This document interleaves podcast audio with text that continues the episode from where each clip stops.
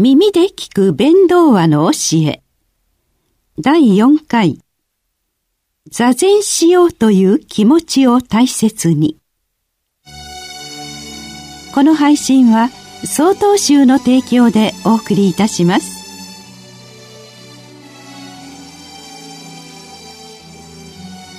お釈迦様の教えは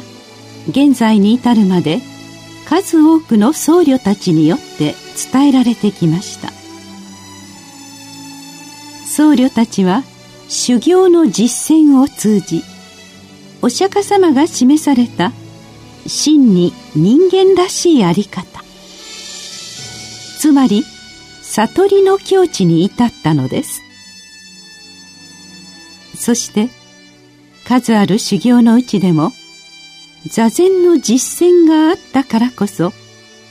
悟りの境地を切り開くことができたことを忘れてはいけません。インドであってもあるいは中国に仏教が伝わってからも僧侶は師匠から弟子へと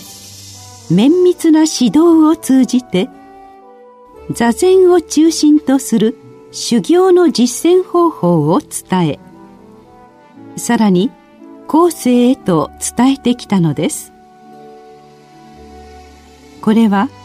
この上なく尊い行いだと道元禅師はおっしゃいます。私たちはもともと自らのことも周りのことも正しく見通すことができる確かな資質があるというのが仏教の基本的なスタンスです。しかし日常的な生活においてはいろいろと変化する周りの物事に反応してさまざまな観念が生じてしまい自らの心に振り回されてしまうのです。その結果なかなか物事を正しく捉えることができずくよくよ悩んだり後悔してしまったりするのが実情でしょう。座禅の実践においては姿勢を整え呼吸を整え心を整えることにより自らを縛っているさまざまなとらわれから自由になり心を自在に働かせてゆくのです。つまりもともと私たちに備わっている静かで穏やかな心持ちに戻ってゆくのが座禅だと言えます。私たちは何か目標とする境地に至ろうとするとさまざまな道具を使います。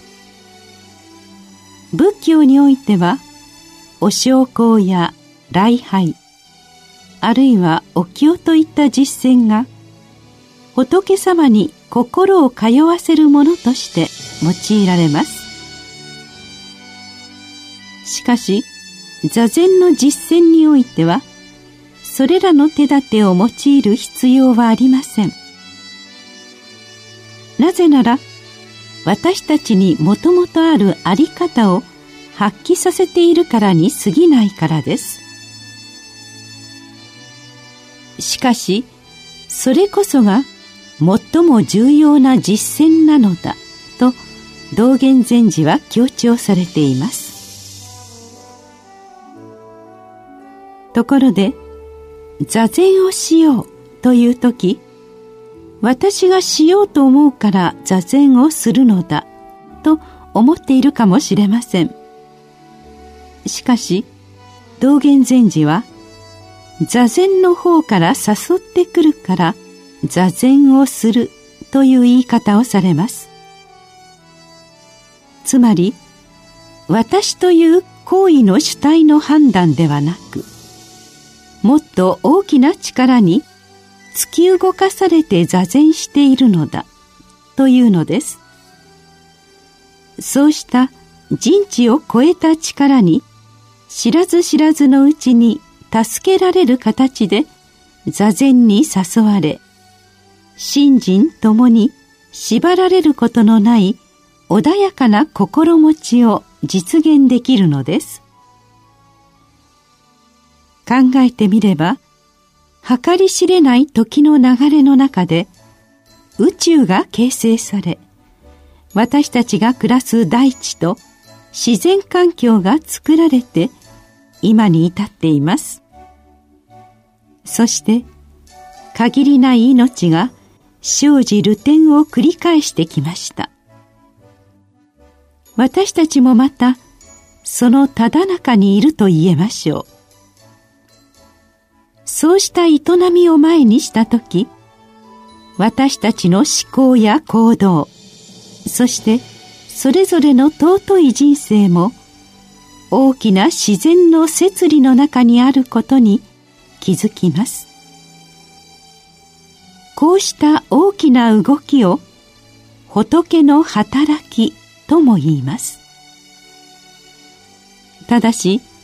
何もしないでこの境界に至るわけではありません。自分自身を見つめ直したい。生き方を変えるきっかけを見つけたい。という切実な問題意識が仏の働きと共鳴することで座禅をしようと思うのです。ですから最初の気持ち発心を大切にしたいものです。その気持ちは座禅の実践へとつながりやがて人生を確かに歩む悟りの境地へと広がるはずなのです。